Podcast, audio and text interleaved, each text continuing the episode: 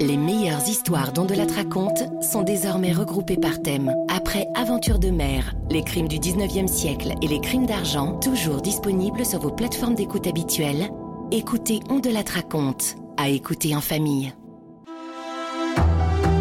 On de la raconte. Christophe Ondelatte. Je vous raconte l'histoire de Marina Alrubae, tirée de son livre qui paraît aux éditions Mazarine, Il était une voix. Marina, qui sera là tout à l'heure, a grandi avec deux parents sourds, sa langue maternelle et le langage des signes, le français parlé, elle ne l'a appris qu'à l'école. J'ai écrit cette histoire avec Gérald Massé, la réalisation est de Céline Lebras. Europe 1, Christophe Ondelatte. Mes parents n'entendent pas, mais ils ont de la voix, hein. Suzanne Tarek Je n'ai jamais compris pourquoi ils font ça, puisqu'ils n'entendent pas.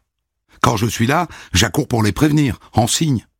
Papa, maman t'appellent. Ils ont aussi inventé des astuces pour attirer l'attention. Ils font clignoter la lumière. Et moi, je fais pareil. Je me hisse sur la pointe des pieds et clic, clac, clic, clac. Je ne vais pas aussi vite qu'eux, mais c'est notre façon à nous de dire coucou, je suis là.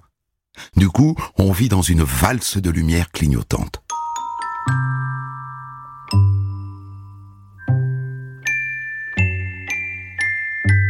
Il y a aussi une ampoule rouge dans le couloir, près de la porte d'entrée, qui clignote en plus du drink quand quelqu'un sonne. Mes parents me demandent en langue des signes. C'est qui? Je leur réponds. Je sais pas. Alors ils collent leur index sur la bouche. Chut. Je retiens ma respiration. Un œil se colle au Judas. On ne connaît pas, on n'ouvre pas. On attend. Il me demande. Personne de l'autre côté? Je tends l'oreille, je fais non de la tête. Et là, nos corps se détendent. Je peux reprendre mon souffle.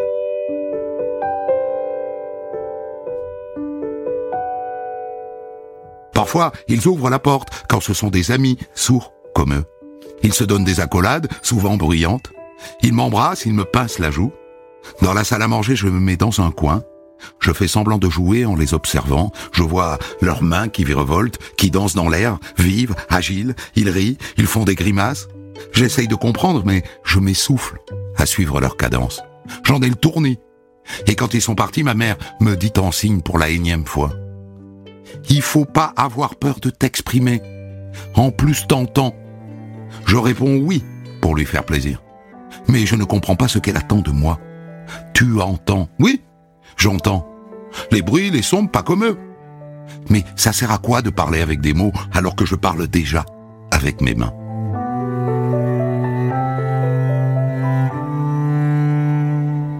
J'ai trois ans. Et je sais qu'il existe un monde parallèle. Le monde des gens qui parlent souvent fort.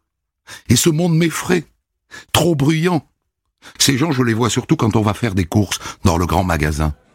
La musique est trop forte. Je me bouche les oreilles, je me ferme les yeux, et là mon père me tape sur l'épaule. Pourquoi tu fais ça? C'est pas joli? Je me sens incapable de lui expliquer le vacarme et tout le reste.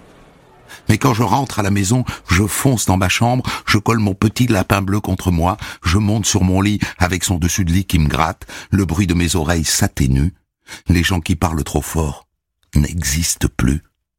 Et je sombre dans le sommeil. Chut.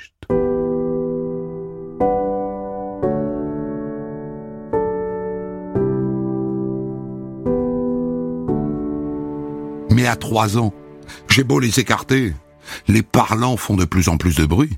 Ils envahissent mon espace. Des parlants, mes parents en reçoivent de plus en plus.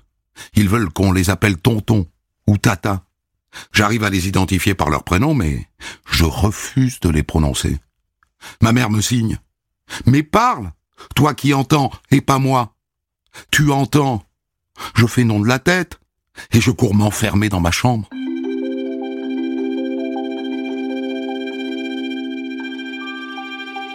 À cette époque, un bébé se glisse dans notre vie. Je n'ai rien compris. Il était dans son ventre, et puis un jour il est dans ses bras. Bon, mon père et ma mère me le présentent avec leur voix. Franck Franck qu'est-ce qu'il crie, Franck? Je vais tout de suite prévenir maman. Franck pleure. Elle me répond, laisse-le, il va s'arrêter. Mais ses pleurs me font mal aux oreilles. Ma mère n'est pas souvent tranquille en ce qui concerne Franck. Elle va souvent vérifier qu'il respire toujours, surtout la nuit. Elle se penche au-dessus de son lit. Elle pose sa main sur sa poitrine. Et là, je vois sa figure qui se détend.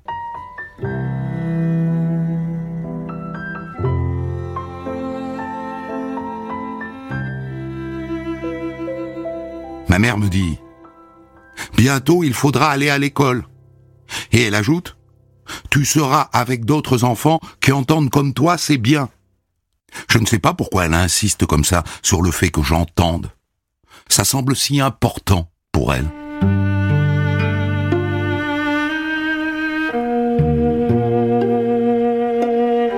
Rentre à l'école maternelle, je me rends compte que tout le monde parle.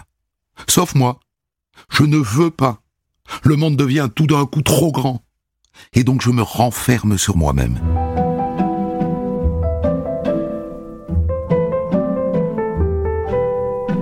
Et maintenant je dois avoir 5 ans. C'est ma dernière année à l'école des tout-petits. C'est la récréation. Les enfants jouent autour de moi, moi je suis assise contre un mur. Je ne veux pas me mêler à eux. Je ne sais pas parler comme eux. Et de là où je suis, je vois la fenêtre de notre appartement, au cinquième étage. Alors j'attends, parfois c'est long, et maman apparaît. Elle vient me faire des grands signes de la main à chaque récréation. Et moi, je secoue la mienne du plus fort que je peux. Je cours vers la grille blanche et je lui fais signe. Coucou maman, coucou, viens me chercher, viens. Et elle me répond en amplifiant les gestes pour que je la voie. Ne reste pas seule, joue avec les enfants. Je secoue la tête, mais elle insiste. S'il te plaît, vas-y. Elle m'envoie un dernier baiser. Elle ferme la fenêtre. Mes lèvres tremblent. Je sens les larmes m'envahir. Je me retourne. Il n'y a plus personne dans la cour.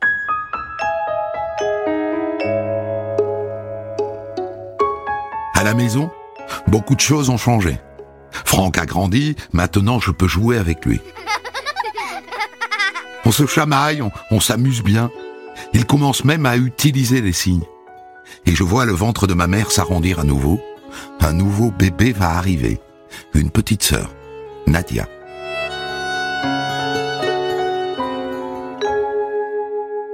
J'ai six ans maintenant.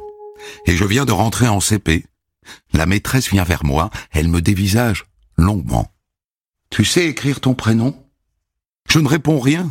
J'ai peur de parler, de mal parler. Tu le sais ou pas? Et là, la peur grandit en moi. Je reste muette. Pff, tu devrais pourtant. Et là, au tableau, elle attrape une craie. Ça s'écrit comme ça, hein? Tu sais ou pas?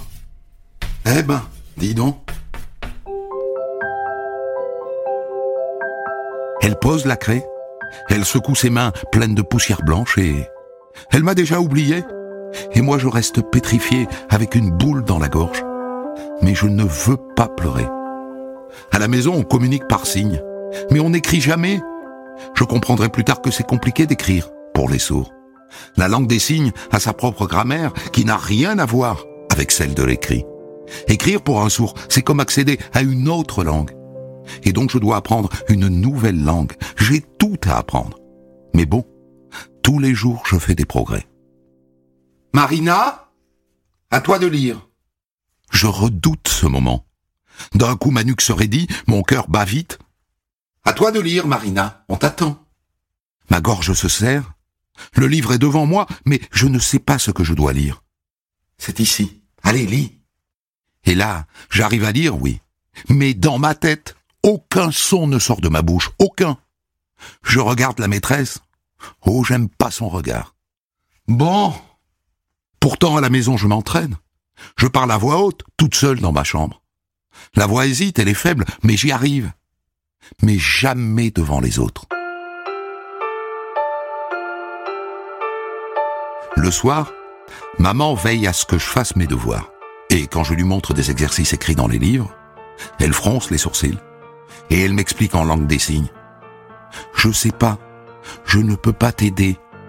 C'est compliqué pour elle aussi, les mots, le sens. Alors elle me rend le livre, et je vois bien que ça la chiffonne.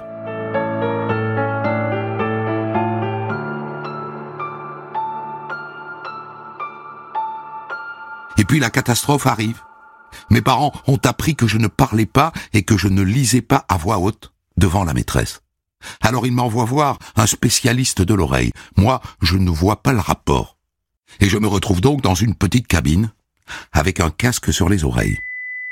J'entends les sons, un coup aigu, un coup grave. Le docteur m'a dit d'appuyer sur un bouton. Mais moi, je ne veux pas. Je n'y arrive pas. Après, elle veut me faire parler, dire un son, juste un seul. Elle fait défiler des images. Dis-moi le mot qui correspond à cette image, Marina. Je reste muette. Maman me regarde de plus en plus inquiète. Et là, elle pose sa main sur mon bras, elle le serre très fort, et elle signe. Parle, s'il te plaît. Je lis tellement de tristesse dans ses yeux. Je ne veux pas les rendre tristes. C'est un dessin d'un engin immense qui s'élance vers le ciel. Alors je dis, Cru? Oui, c'est ça, c'est une grue.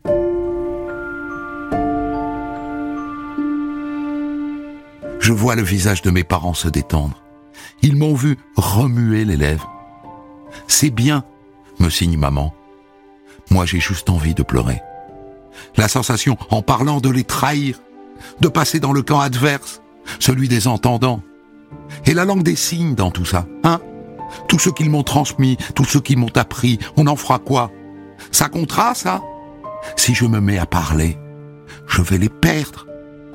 Mais j'ai décidé de me mettre à parler pour eux.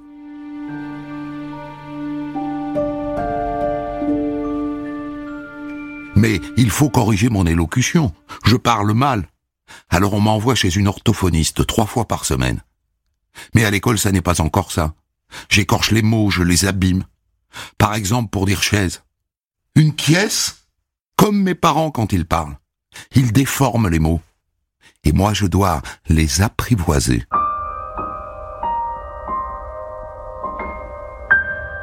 Là-dessus, le téléphone arrive à la maison. Comme dit mon père, on ne sait jamais, ça peut toujours servir. On l'installe dans la salle à manger, sur l'étagère, derrière la porte. Je n'aurais jamais pu imaginer, du haut de mes six ans, que ce téléphone allait conditionner le reste de ma vie. Mon père Tarek est d'origine irakienne. Il est tailleur, c'est-à-dire qu'il fait des vêtements. Il travaille pour un Yougoslave. Et un jour, je l'entends dire à ma mère dans la cuisine, Mon patron ne m'a pas payé. Il exagère, dit ma mère. Il profite que tu sois sourd. Il faudrait l'appeler. Mais qui? Les voisins La famille? Ah non, trop gênant. Et moi je leur dis, moi je peux appeler. Comme on dit chez les entendants, je les ai scotchés. Je les sens confus, mal à l'aise. On verra. On va réfléchir.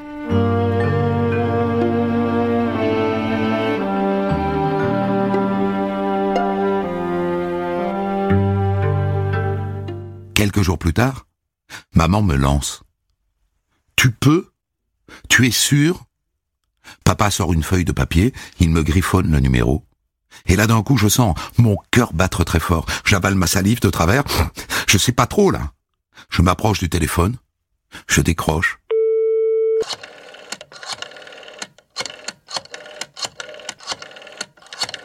Allô? Sa voix m'impressionne. Elle me coupe le sifflet. Allô? Oui Oui, allô? C'est qui?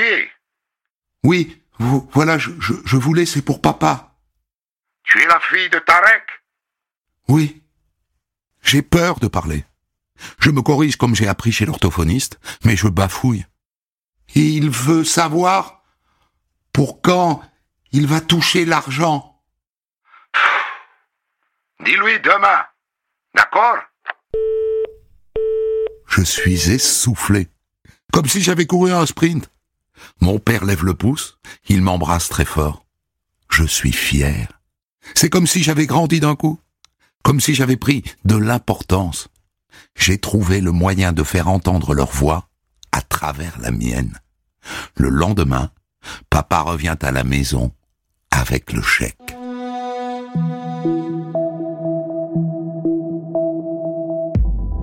Et c'est comme ça que je deviens petit à petit l'interprète de mes parents. Chez le médecin, par exemple. C'est pas toujours facile, hein. Marina, demande à ta mère si elle a des difficultés à aller à la selle. Selle? Moi, ce qui me vient à l'esprit, c'est une selle de cheval. Vous pouvez répéter? J'ai pas compris. Ha à la selle, c'est l'envie ou pas de faire caca aux toilettes.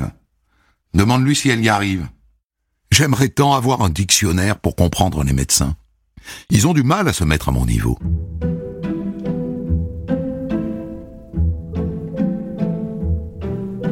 C'est aussi moi qui gère la paperasse administrative.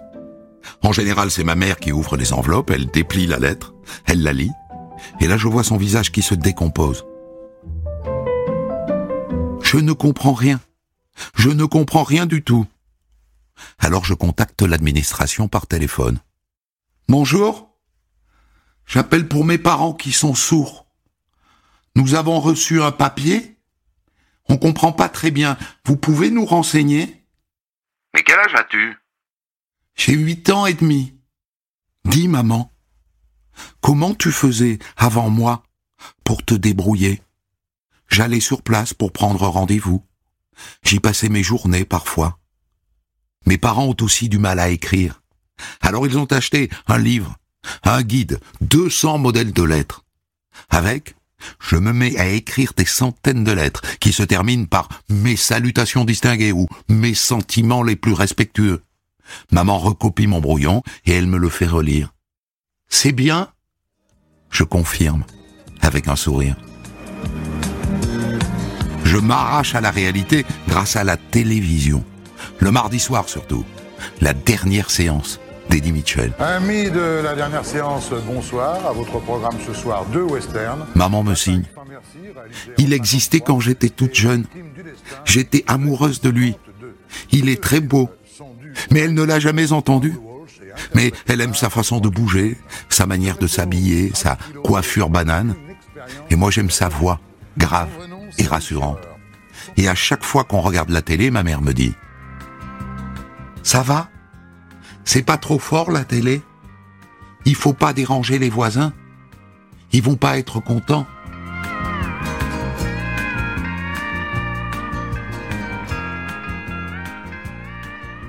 J'ai un rapport très particulier à la langue française. Je la vis comme une langue étrangère. Ma vraie langue maternelle, c'est la langue des signes. Trouver le mot juste, exprimer la précision de ma pensée, c'est un exercice épuisant. J'ai neuf ans maintenant. J'ai fait beaucoup de progrès. Mais j'ai la sensation de ne pas en avoir fait assez. Pour mes parents, comme pour moi. Avant de parler, par exemple, je continue de me représenter les mots mentalement. Fourchette, je vois une fourchette. Pain, je vois un pain. Arbre, je vois un arbre. C'est plus compliqué quand ce sont des concepts. Amour, par exemple. Eh ben là, je m'imagine dans les bras de mes parents. Et pour espoir, je m'imagine dans l'attente de déguster une glace à la vanille. Mais quand c'est des mots comme constitution, par exemple, eh ben là, mon cerveau bloque.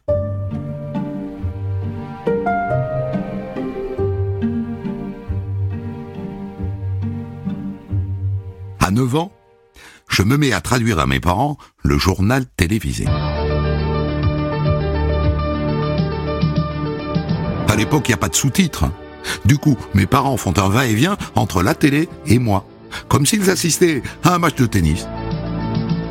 Il dit quoi? Six erreurs pour une catastrophe. Moscou révèle comment s'est produit l'accident de Tchernobyl. C'est une expérience qui a mal tourné. Il dit que les particules se sont arrêtées aux frontières françaises. C'est un menteur. Les particules n'ont pas besoin de passeport pour entrer sur notre territoire. Je suis fier d'être l'interface qui les relie au reste du monde.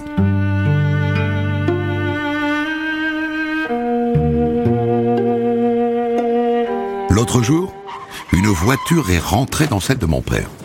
L'homme sort de la voiture, furieux, en costard cravate, petite lunette ronde. Et enfoiré, ben Ça va, connard? Mon père est sourd, monsieur. Bah, Qu'est-ce que j'en ai à foutre, moi, des sourds? Ça devrait pas conduire, un sourd. Il faut faire un constat. Et c'est moi qui remplis la partie qui nous concerne, parce que papa sait reconnaître les lettres, mais il ne comprend pas les mots. Il faut qu'il signe. De son nom. Mon père regarde le papier, et là son visage se ferme. Et il fait signe, ça va pas la tête. Il me dit, je suis sourd, mais je suis pas bête. Et il me montre le dessin sur le constat. L'homme veut nous faire porter la responsabilité. Non, il signera pas. Comment ça, il veut pas signer? Mais si, il va signer. Non, il faut refaire le dessin. Sinon, il signe pas. Mon père me fait signe. Laisse tomber, on s'en va. On ira ensemble chez l'assureur demain pour lui expliquer. Et là, l'autre se met à hurler. Je suis médecin, hein? Si j'en avais le pouvoir, ben, j'interdirais aux sourds de conduire. Ce sont des handicapés. Les handicapés conduisent pas. Vous m'entendez? J'interdirais tout. Et là, mon père le gratifie d'un joli bras d'honneur, un signe international compris de tous.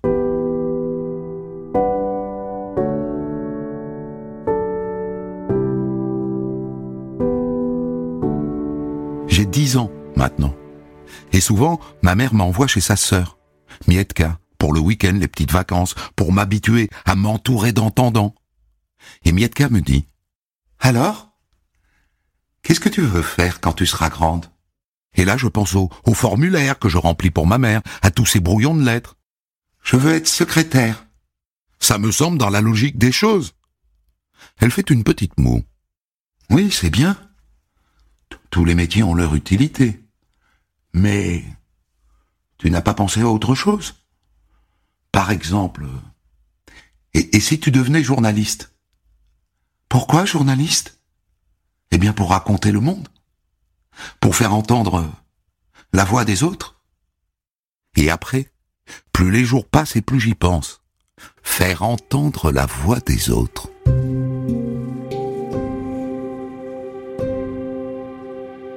Bien ça y est, j'ai 18 ans, j'ai eu mon bac et je viens d'intégrer une école de journalisme.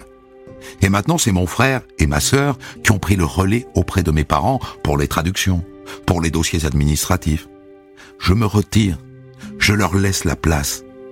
Et à partir de là, rien ne se passe comme prévu. Quelque chose en moi part en vrille. Un mal-être qui grandit chaque jour jusqu'à envahir mon existence.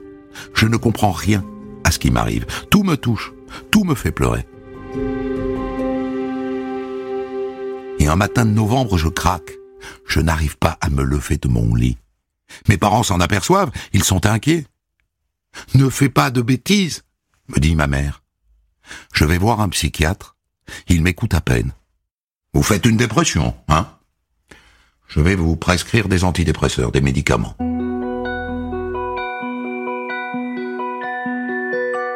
Je déchire son ordonnance en sortant. Hors de question de prendre des médicaments. Ça a duré deux ans, comme ça. Et j'ai découvert en moi une fragilité, une tristesse, à force d'avoir été occupé à faire entendre la voix de mes parents. Eh bien, je suis devenu sourde à ma propre voix, à mes besoins, à mes ressentis. Alors j'ai touché le fond du puits, j'ai donné un bon coup de pied, et petit à petit, je suis remonté à la surface. Une psychologue a fini par me donner la clé. Vous savez, Marina, vous avez été en, hypervigilance, hein, tout le temps, sans, sans vous laisser de répit. Vous aviez toujours des problèmes à anticiper, à régler. Vous avez porté sur vos épaules trop de pression, hein, trop d'obligations. Combattre sans jamais rien lâcher, c'est épuisant, hein, c'est usant. Et à un moment donné, ben, votre corps a lâché et il a dit stop.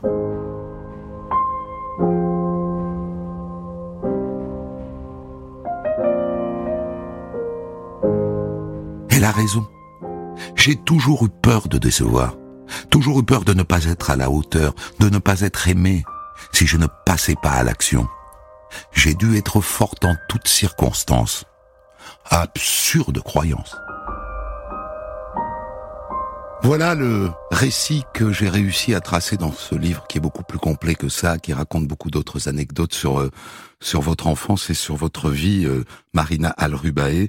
Euh, le livre dont je rappelle le titre, il était une voix aux, aux éditions Mazarine. Je me demandais si c'était encore un défi pour vous que de parler à la radio. C'est un défi, oui. C'est-à-dire que là, vous avez un peu la gorge qui se noue, enfin tout ce que vous décrivez, il reste des traces. Il de- reste des traces de l'enfance, oui. Ouais. de peur de mal parler encore, de ne pas pouvoir bien m'exprimer. euh, c'est un. C'est essayer de me dépasser à chaque fois, oui, c'est pas naturel. hein. Vous avez aujourd'hui plus de 40 ans 42. 42 ans, si vous dites vous-même, et il reste encore des traces de ça. C'est-à-dire, évidemment, on dit que ce sont les premières années qui déterminent une vie, donc il est normal que ces lacunes des premières années vous coûtent encore aujourd'hui. Ouais, qui reste aussi, j'ai des expressions un peu bizarres comme euh, mettre la cerise sur le gâteau ou euh, c'est plutôt l'inverse, mettre euh, Le gâteau sur la cerise. Alors imaginez l'état de la encore, cerise. ça. Oui, oui, souvent. C'est ça, c'est typique de, de ce dont vous souffrez en vérité. C'est une sorte de dyslexie. C'est une sorte de dyslexie que j'ai détecté, on a détecté bien plus tard, mais c'est vrai que sur le moment, euh, en fait, on, ça vient avec le temps. on- je, je vois que j'inverse les mots, que, et que c'est une sorte de dyslexie qu'on a détectée, oui. Finalement, vous êtes devenu journaliste, hein, après cette école de journaliste. Vous travaillez dans quel secteur? Pas la radio. Non, l'écrit. Ouais. Pour moi, c'est beaucoup plus confortable euh, pour moi pour l'écrit. Ouais. Ça me permet de vraiment de traduire au plus juste ce que je vois et j'entends. Ouais. Et euh, pour moi, c'est une façon aussi de m'approprier aussi la langue, de continuer à m'approprier parce que pour ça reste le français une langue étrangère. Ça reste une langue étrangère. Exactement. Vous le vivez toujours comme ça. Toujours.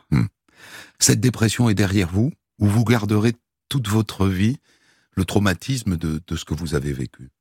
C'est un traumatisme. En fait, c'est un grand mot le traumatisme hein, quand même. C'est c'est En, plutôt. en le disant, je me suis dit c'est peut-être trop, mais je vous laissais mettre le bémol.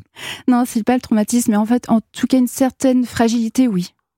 Une certaine fragilité, en fait, euh, par rapport à la condition humaine, euh, savoir que tout est ténu. euh, parfois, je, voilà, je suis très, très vigilante par rapport à ça. Et quand je sens qu'il y a de l'émotion qui se me surmerge, bah, voilà, je reste. euh, J'essaie de, de, ré- de rééquilibrer. Et ça m'arrive aussi de vouloir mettre des mots et je le continue. euh, ça m'arrive d'aller voir un spécialiste pour, euh, Pour remettre de l'ordre. pour remettre de l'ordre. Quand Ouais. je sens que ça part un petit peu en vrille. hein, et, Orthophoniste, toujours?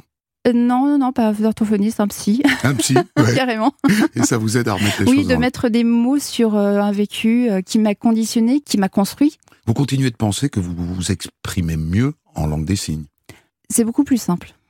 Euh, alors j'ai noté dans, dans votre livre qu'à aucun moment, à aucun moment, pas un seul mot ne reproche quoi que ce soit à vos parents, et pourtant, ils vous ont contrainte à vivre ça objectivement. Ils étaient tous les deux sourds. D'abord, est-ce qu'il y avait un risque que vous soyez sourde par héritage, vous aussi? Non, du côté de mes parents, c'est pas génétique du tout. Ils sont devenus euh, sourds euh, à la, dû à la ménagite, en fait. D'accord, ok. Donc ce sont des maladies qui les ont am- amenés à être sourds. Exactement. Mais euh, en vous faisant vous la première, peut-être que le cas de vos frères et sœurs d'ailleurs a été à déconnecter de votre histoire à vous, mais vous êtes la première.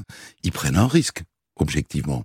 Mais on sent que ils sont quand votre mère en permanence vous dit mais toi tu entends, parle.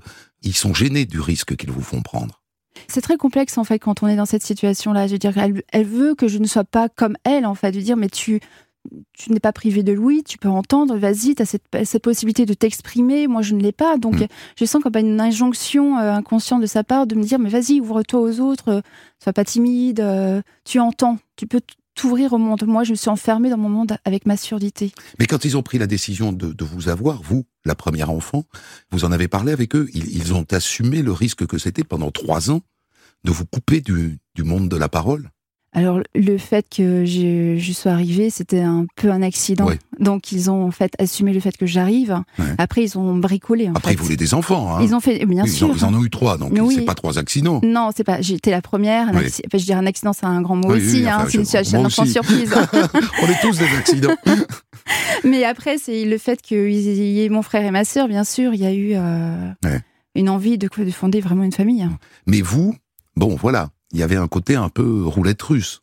Les tatas, c'était pour compenser. Les tatas, c'était pour compenser, exactement. Ils avaient besoin, en fait, de me permettre de m'ouvrir Mhm. vraiment, de que je puisse parler, en fait, que j'entende des sons. Ils avaient conscience de ça quand même. Parce que pour, pour vos frères et sœurs, la, la situation est totalement différente. Parce que eux, ils vous ont vous.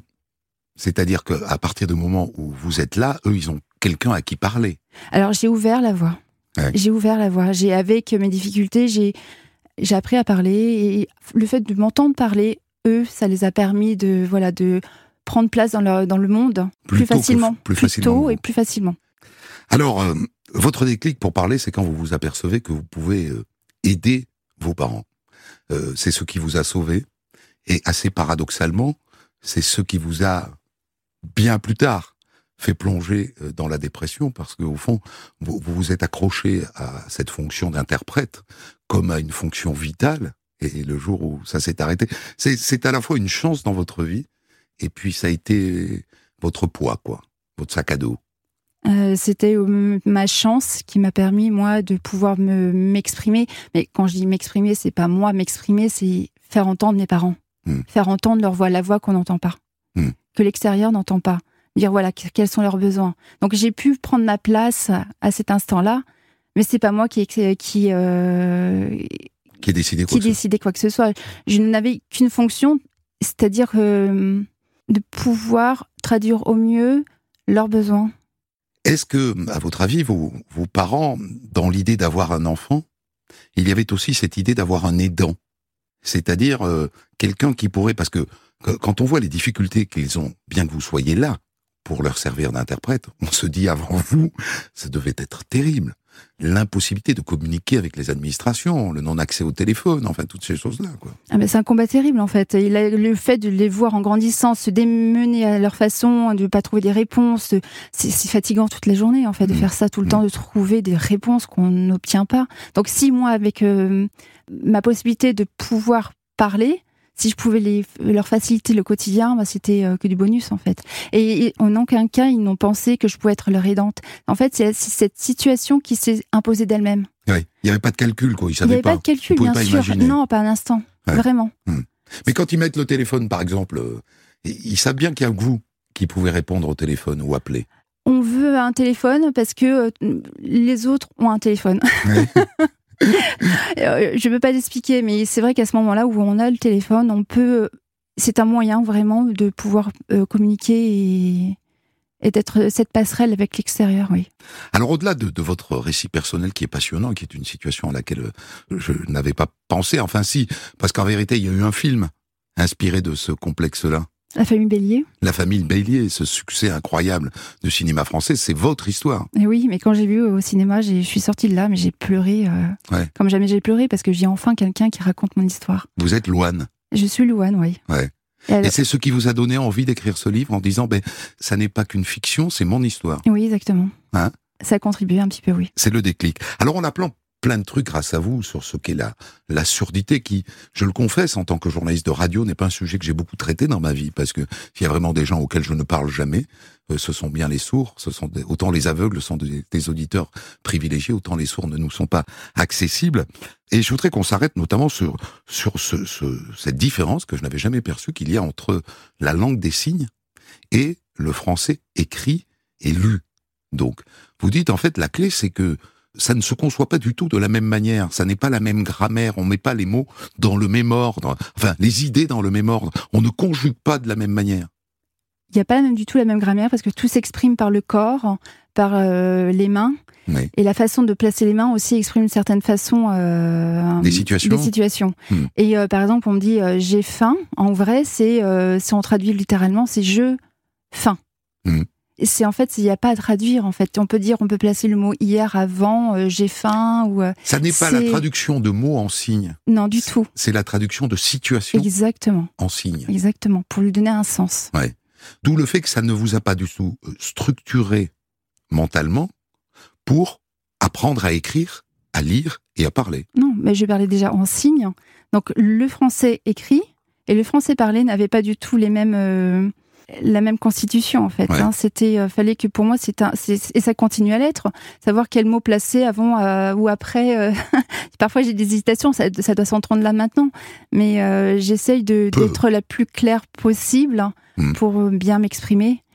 Et, et c'est vrai que mentalement il y a une espèce de je, je pense en image. Et oui, parce que le signe se, se colle plus à des images qu'à des mots. Et oui, on peut dire que c'est lié à des images, en fait. oui. Mm. Parce qu'un signe égale. euh, un mot égale un signe.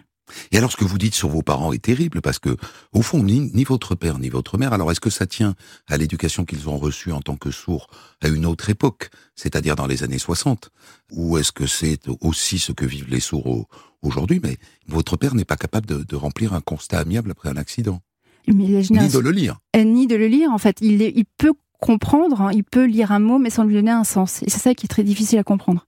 C'est euh, Mais ça tient à son éducation des années 60 ou c'est toujours le cas aujourd'hui pour les sourds euh, c'est particulier pour mon père parce qu'il vient d'un pays étranger qui est l'Irak, Ouais. donc il est arrivé en France Ouais. avec euh, son bagage.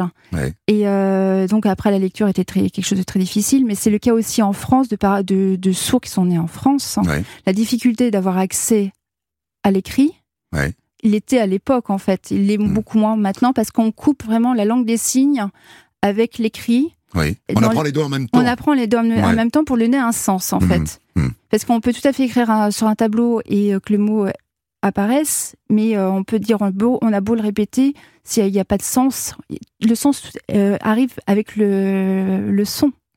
C'est dingue. On apprend plein de choses grâce à vous.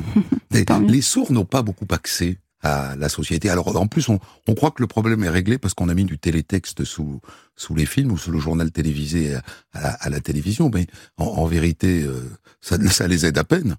Alors, il faut, faut savoir qu'il y a tous les sourds euh, ne sont. Il y en a qui sont. Il y a à peu près 5 millions de personnes qui sont sourdes en France. Oui. Elles sont devenues sourdes. Mhm. Et on peut dire qu'il y a vraiment 100 000 personnes qui parlent la langue des signes. Oui. Ah, c'est très peu. C'est très peu, oui. Ouais. Donc les autres sourds lisent sur les lèvres.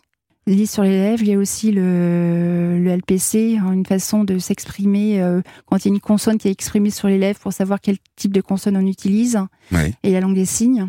Lire sur les lèvres, c'est un effort euh, constant aussi, c'est fatigant. Oui, on le voit, hein, vos parents, ça les fatigue. Ah mais c'est fatigant, Ouais. même même pour n'importe qui. hein. Moi je vois quelqu'un et je, je- je regarde beaucoup les lèvres, moi aussi, Mhm. c'est comme si j'étais une sourde Ouais. entendante. On a compris. Mais euh, c'est euh, voilà, je, même le fait de voir les lèvres, les voir bouger, il faut les décrypter. et cet effort Mm. coûte aussi. Et donc, je reviens à mon histoire de télétexte, parce que moi, pour moi, le grand effort qu'on avait fait, parce que j'ai j'ai travaillé à la télévision, à la télévision, on nous disait, on va tout traduire en sous-titres, on va mettre des sous-titres à toutes les émissions. Mais si c'est pas une traduction en langage des signes, le sous-titre pour un sourd, c'est une galère. Et heureusement qu'il y a quand même des sous-titres, hein, je, je tiens Oui. à le préciser. Oui. Mais quand ma mère, quand on re- regarde une émission où il y a un sous-titre, elle, elle capte un mot sur deux, et parfois elle me dit, mais je comprends pas ce mot, est-ce que tu peux me l'expliquer? J'ai- rien compris. Alors que quand il y a la personne à côté qui traduit en langue des signes, pour elle, c'est clair. Ah, bah, beaucoup plus clair, bien Ouais. sûr, c'est limpide. Ça les relie au monde, ça. Ça les relie au monde. Merci beaucoup. Euh, Marina Avec Al-Rubaï. plaisir. Je rappelle le titre de votre livre. Il était une voix aux éditions Mazarine. Découvrez l'histoire du jour dont de la raconte à 14h sur Europe 1 et dès 6h du matin en podcast.